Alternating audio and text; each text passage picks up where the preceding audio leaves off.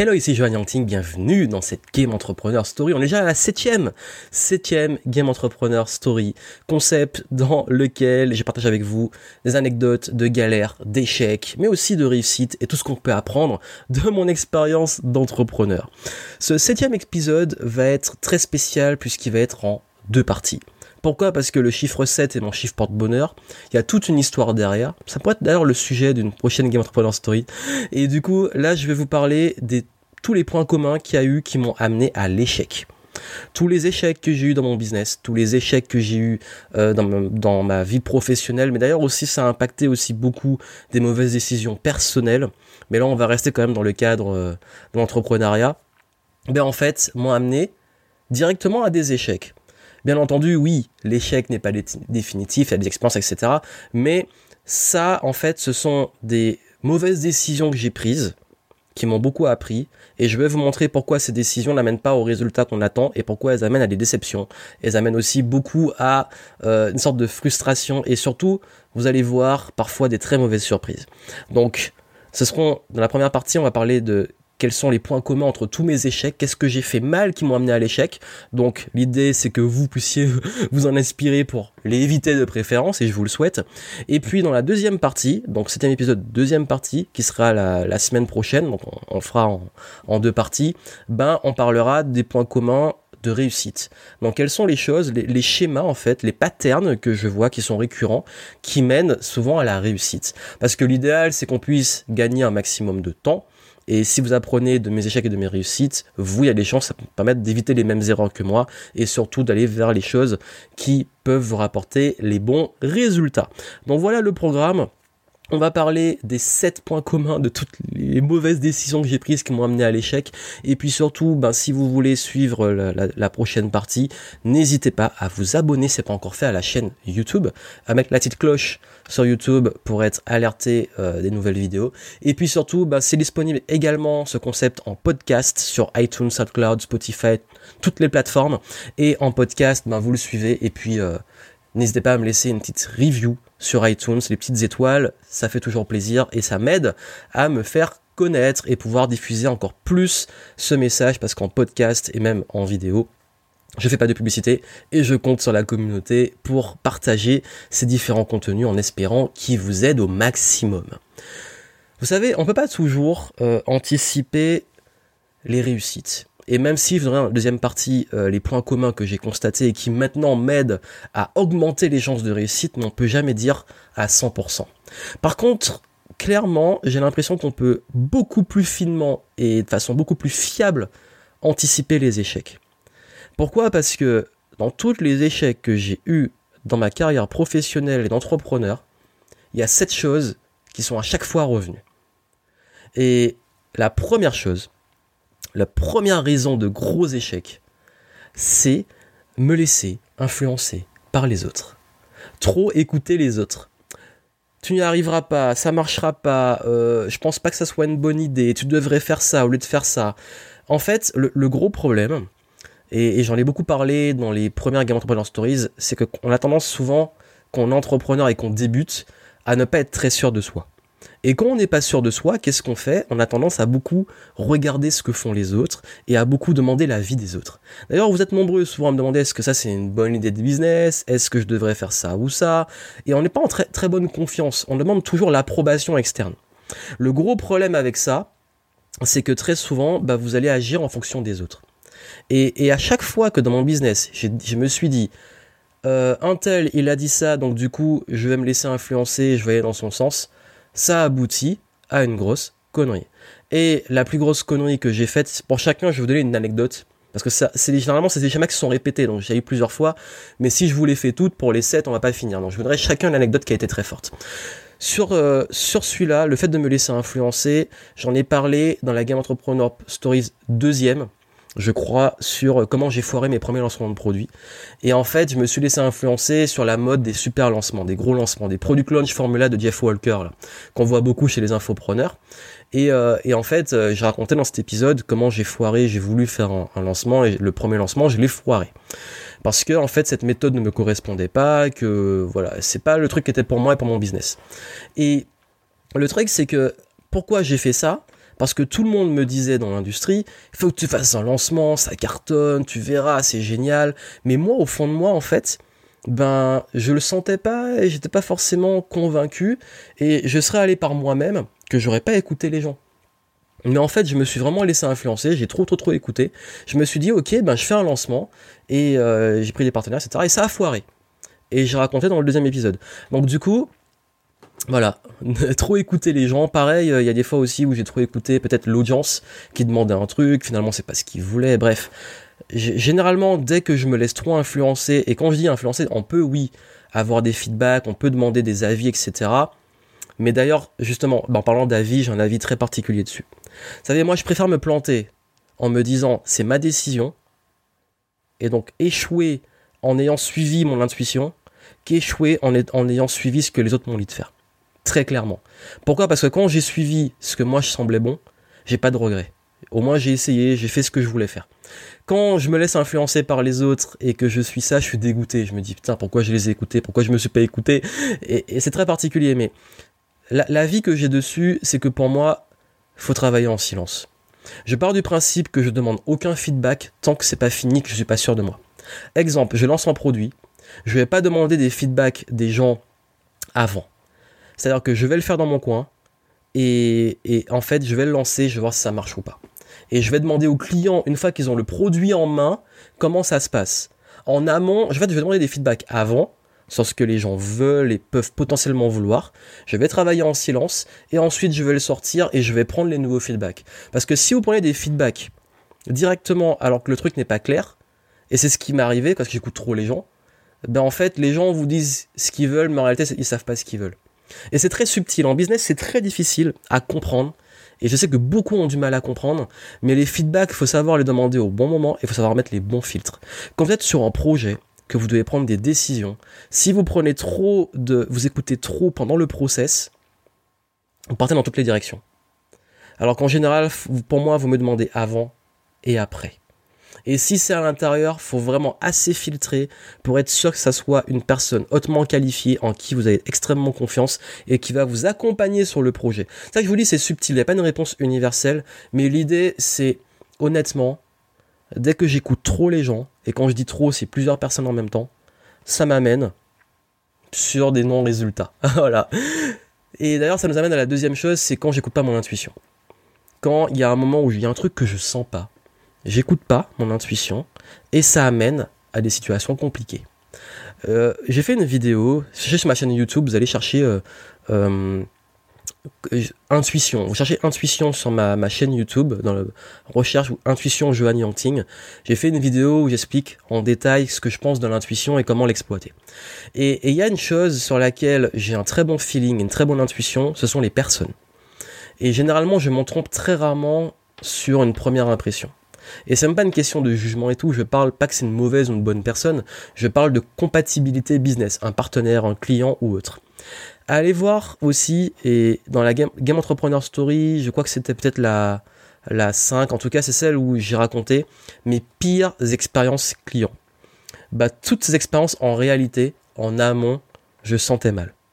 Et toutes les fois où je sens mal un prospect, et que qui peut me payer même très cher, je sens qu'il va pas forcément être bon payeur, qu'il va pas suivre le truc à fond, qu'il va peut-être essayer de gratter une réduction, etc.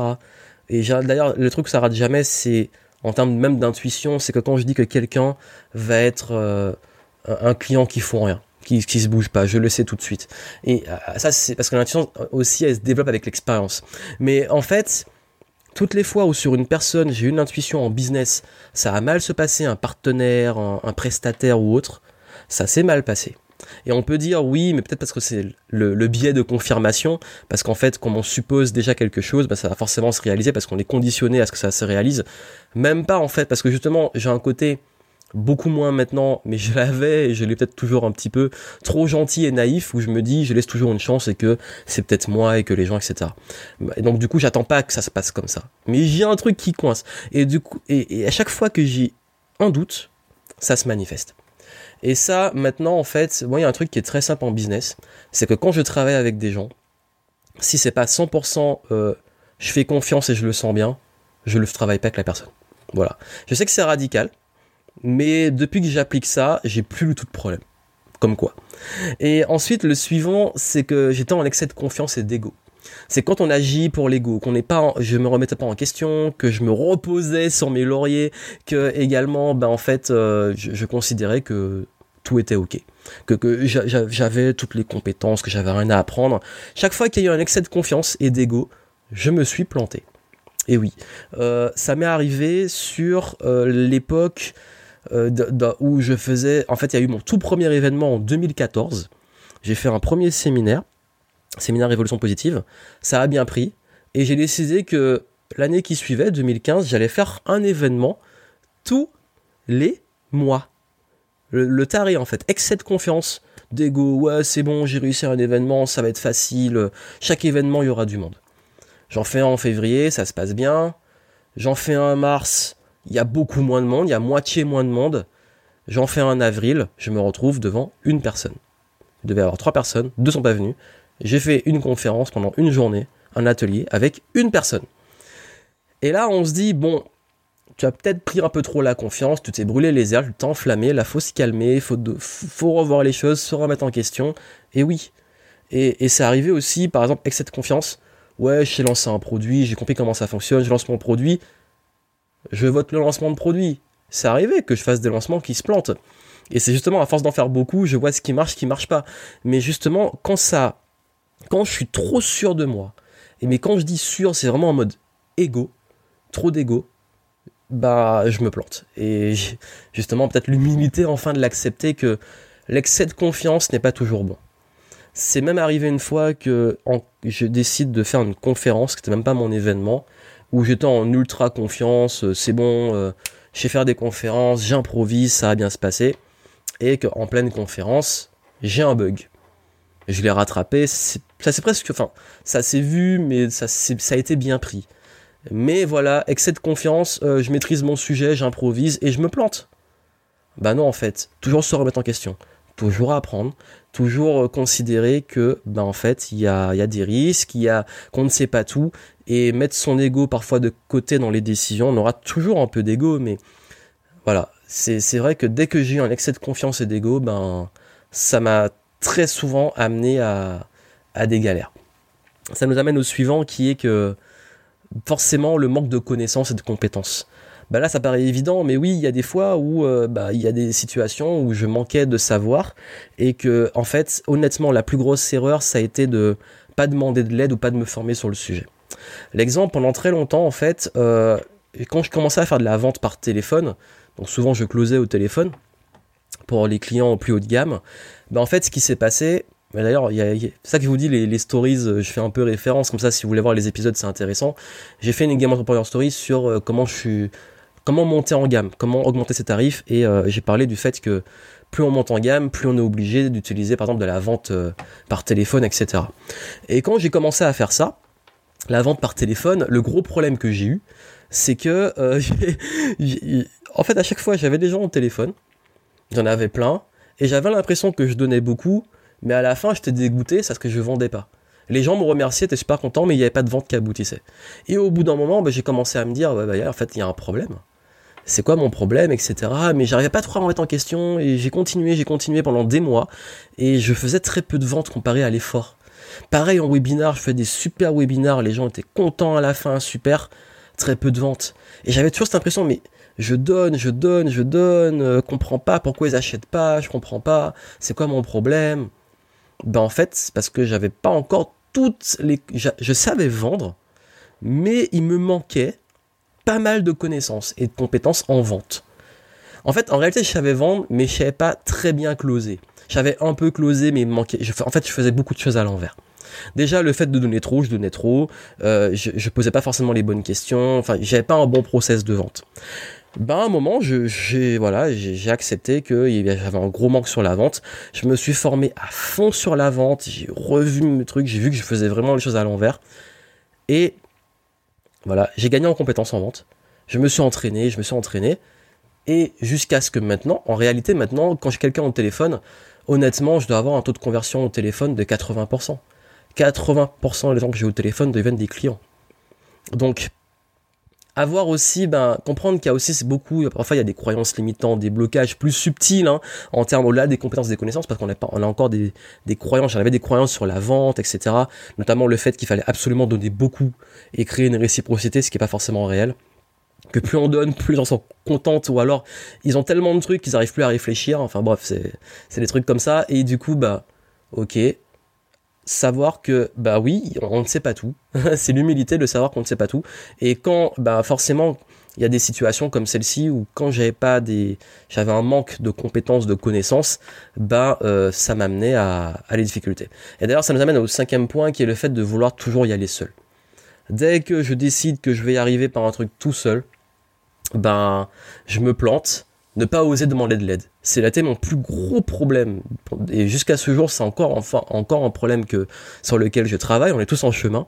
C'est que j'ose pas demander de l'aide. Et que très souvent, je me, suis mis tout seul dans des galères tout seul buté sur un problème et tout, au lieu d'oser aller demander même à mes amis entrepreneurs en groupe de mastermind, ben voilà, là, là j'ai une grosse galère, quelqu'un a une idée, comment je peux m'en sortir, même de l'aide à ma famille, même euh, de l'aide, euh, j'ai jamais osé demander de l'aide, euh, même financière, même quand j'ai démarré, et je pense que je ferai un épisode sur comment démarrer sans argent. Bref, ça en fait c'est pas forcément constructif parce que il faut oser demander de l'aide et, très souvent quand je pas demander de l'aide ben ça aboutit justement à des difficultés et et, là, en fait, euh, j'ai même pas une anecdote qui me vient parce que c'est, ça a été tellement fréquent que, en fait, je me suis rendu compte que c'est une anecdote inverse. C'est que le jour où j'ai commencé à oser demander de l'aide, dans des masterminds, à des amis, etc., bah, j'ai commencé à avancer plus vite et à réussir plus vite, en fait. Arrêter d'être tout seul. Quand j'ai commencé à aller vers les entrepreneurs, à m'entourer, etc., je faisais beaucoup moins d'erreurs parce que j'avais beaucoup plus de recul, d'idées, de, et, et je dis pas, encore une fois, faut pas faire attention à, c'est pas contradictoire avec le fait de trop écouter les gens. Je parle vraiment de là, en fait, la différence entre écouter, il y a du bruit, il y a du bruit, on écoute trop le bruit, et aller demander des avis, des critiques, ou demander des solutions, des idées de solutions à un problème, faire son tri, et appliquer une solution. Parce que parfois, je parlais de compétences et de connaissances, parfois on n'a pas tout, on n'a pas le recul. Donc voilà, ne restez pas seul, demandez de l'aide, osez, franchement c'est important. Euh, ensuite, le sixième, c'est le fait de ne pas mesurer. J'avais une tendance, et ça pendant très longtemps, à trop gérer mon business, bah justement à l'intuition et au feeling. Et à faire plein de choses, beaucoup de contenu, beaucoup de trucs, sans jamais savoir ce qui fonctionnait réellement, et du coup je m'épuisais. Et, je sais que généralement, ce qui m'a amené souvent à des échecs, c'est quand je mesurais pas, parce que l'exemple typique, c'est quand je me suis mis à la publicité, notamment sur Facebook. Je, mettais beaucoup d'argent dans la publicité, mais j'avais pas mis assez de ce qu'on appelle les KPIs, les indicateurs clés de performance. J'avais pas mis assez de tracking, des pixels, etc., d'avoir réellement des vrais chiffres. Et du coup, je m'étais, allez, ouais, je mets 100 euros par jour en pub, euh, on voit ce que ça donne. Et puis finalement, je gagne X trucs, mais je ne sais même pas si ma pub elle est rentable en fait. Et oui, ça peut paraître aberrant, mais je vous dis, quand j'ai commencé la publicité, il y a de ça des années, je ne mesurais pas. Ce qui fait que je mettais beaucoup d'argent, mais je ne savais pas combien ça me rapportait concrètement. Et qu'est-ce que ça amène? Ben, ça amène des problèmes du genre, ben, on perd de l'argent et on s'en rend pas compte. Et à un moment, j'ai réalisé que je perdais de l'argent. Et quand je suis allé voir un expert parler de l'aide sur la publicité, il m'a dit, bah, tu fais tout à l'envers, c'est quoi? Bah, Il m'a demandé, c'est quoi ton, bah, justement, ton, coût par lead, combien ça te rapporte, ton revenu, etc. par lead, comparer ton coût d'acquisition au, revenu, bref. Et ça, je le faisais pas. Et donc, du coup, euh, ton, ton, le, le revenu à vie de tes clients, bref, plein de trucs qui maintenant, enfin pour moi c'est évident et c'est aberrant que je l'ai pas fait, euh, ben je le faisais pas. Et du coup quand j'ai commencé à mesurer, j'ai commencé à savoir qu'est-ce que je faisais qui était pas rentable et qu'est-ce que je faisais qui était rentable. Donc le, tout ce qui se mesure s'améliore. Donc si à l'heure actuelle, notamment en tant qu'entrepreneur, vous ne mesurez pas, bah il y a des grandes chances que ça aboutisse euh, pas forcément pas forcément à de l'échec, mais que ça aboutisse à de la confusion et un manque de clarté. Et que vous savez pas vraiment ce qui marche pour vous et qu'est-ce que vous devriez faire mieux ou plus pour vraiment passer au niveau supérieur. Et la dernière erreur, c'est de toujours vouloir se faire la même chose. Avoir la naïveté de penser que ce qui fonctionne aujourd'hui va fonctionner demain. Et j'ai répété très souvent cette erreur. Je faisais souvent en fait les mêmes stratégies, enfin même pas les mêmes stratégies, les mêmes tactiques, les mêmes euh, utiliser les mêmes vieux modèles qui sont parfois qui deviennent obsolètes et me dire bon bah ça marche maintenant et ça va marcher après. Et en fait c'est pour ça que réellement la leçon, l'erreur, c'est de se reposer sur ses lauriers. En business, quand vous vous reposez sur vos lauriers, considérez que vos, tous vos concurrents, le marché, les gens, eux, ils évoluent et ils changent. Donc si vous, vous n'évoluez pas, vous restez, vous stagnez, pendant que le monde continue à tourner, à avancer sans vous. Donc, je sais qu'il y a un moment où j'ai eu ce palier de stagnation parce que je m'étais pas remis en question, parce que je me disais oui c'est bon YouTube m'apporte du trafic, la pub comme ça elle marche. À un moment le, le, coût de la pub a augmenté, mes, mes vues sur YouTube ont commencé à baisser, et à un moment je me suis retrouvé où un truc qui marchait très bien a commencé à ne plus fonctionner. Et là il a fallu me remettre en question très très vite pour trouver une nouvelle stratégie ou pour relancer la machine, parce que j'avais manqué un virage. Et le problème c'est que quand vous vous y prenez trop tard, bah vous avez ce, un moment de creux Pareil, là où ça a été le plus flagrant, c'est quand à l'époque je faisais beaucoup de SEO, de référencement sur Google, sur les blogs, et qu'il y a un moment, l'algorithme a changé, et j'ai des sites qui sont montés, d'autres qui sont complètement descendus, et j'ai perdu beaucoup de trafic, et je me suis retrouvé, ben, mais je fais quoi? Et le problème d'avoir tous ces œufs dans le même panier, de pas forcément anticiper et toujours réfléchir à comment on peut se renouveler, parce que même aussi vos audiences, vos clients, ils se lassent. Il faut constamment se remettre en question en business. Et toutes les fois où, je sais que toutes les fois où j'ai arrêté, je me suis reposé sur mes lauriers, revenu passif, ça tourne, etc. Ça aboutit, pas tout de suite, mais au bout d'un moment, à une chute. C'est constant. Toutes les fois où je me suis reposé sur mes lauriers et je me suis contenté d'arrêter de me remettre en question, ça aboutit à une chute. Donc voilà les premières leçons que je veux que vous reteniez. Gardez ça en tête, c'est très important, évitez de faire ces erreurs. Vous pouvez en apprendre au maximum. Et puis on se retrouve dans le prochain épisode. Je vais vous expliquer euh, justement euh, qu'est-ce qui a vraiment qui point commun qui m'amène à la réussite. Et je vais pas juste me contenter de faire l'inverse de ce que je vais donner ici, parce que vous avez compris que sur les échecs, l'idée c'est de faire, de préférence d'éviter ces erreurs-là, mais de faire l'inverse de, ces erreurs, d'appliquer le, contraire et donc les bonnes pratiques. Mais là, je vais aborder d'autres éléments qui sont communs aux réussites. Donc suivez-moi sur YouTube, suivez-moi sur Instagram et également suivez-moi sur iTunes, SoundCloud en podcast. C'est disponible aussi en podcast. Et on se retrouve euh, la semaine prochaine. Donc ça dépend quand vous le verrez. Peut-être que vous verrez, ce sera déjà, publiés. Mais en tout cas, le prochain épisode sera donc quels sont les points communs entre toutes mes réussites et quelles sont les pratiques. Et dites-moi vous, partagez-vous, qu'est-ce qui dans votre vie, peut-être perso ou surtout pro, si vous êtes déjà entrepreneur, quelles sont les choses que vous faites qui vous amènent souvent à l'échec et que quelle, quelle expérience vous avez eue d'échec et quel point commun vous avez vu dans ces échecs? Ça peut être intéressant de le partager, comme ça on peut tous apprendre des erreurs de chacun. Plein de succès à vous, on se retrouve pour le prochain épisode.